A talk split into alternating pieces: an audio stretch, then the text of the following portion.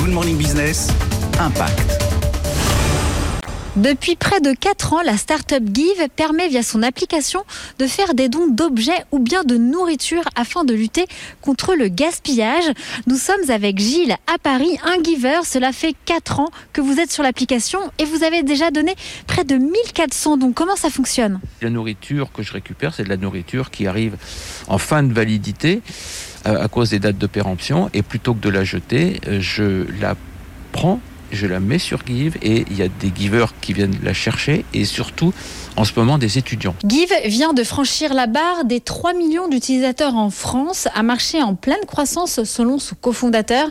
Hakim Baka, que donnent vos chiffres d'impact depuis votre lancement? Aujourd'hui, Give, ça représente plus de 12 millions de dons qui ont été postés dans l'application.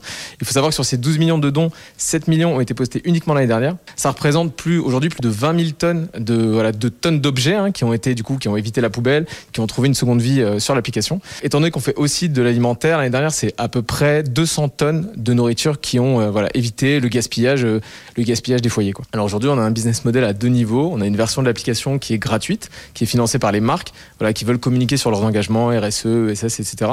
Et une version de l'application qui est payante, qui est financée par nos utilisateurs via un abonnement. L'abonnement coûte 3,99€ par mois mensuel sans engagement ou 24,99€ sur l'annuel.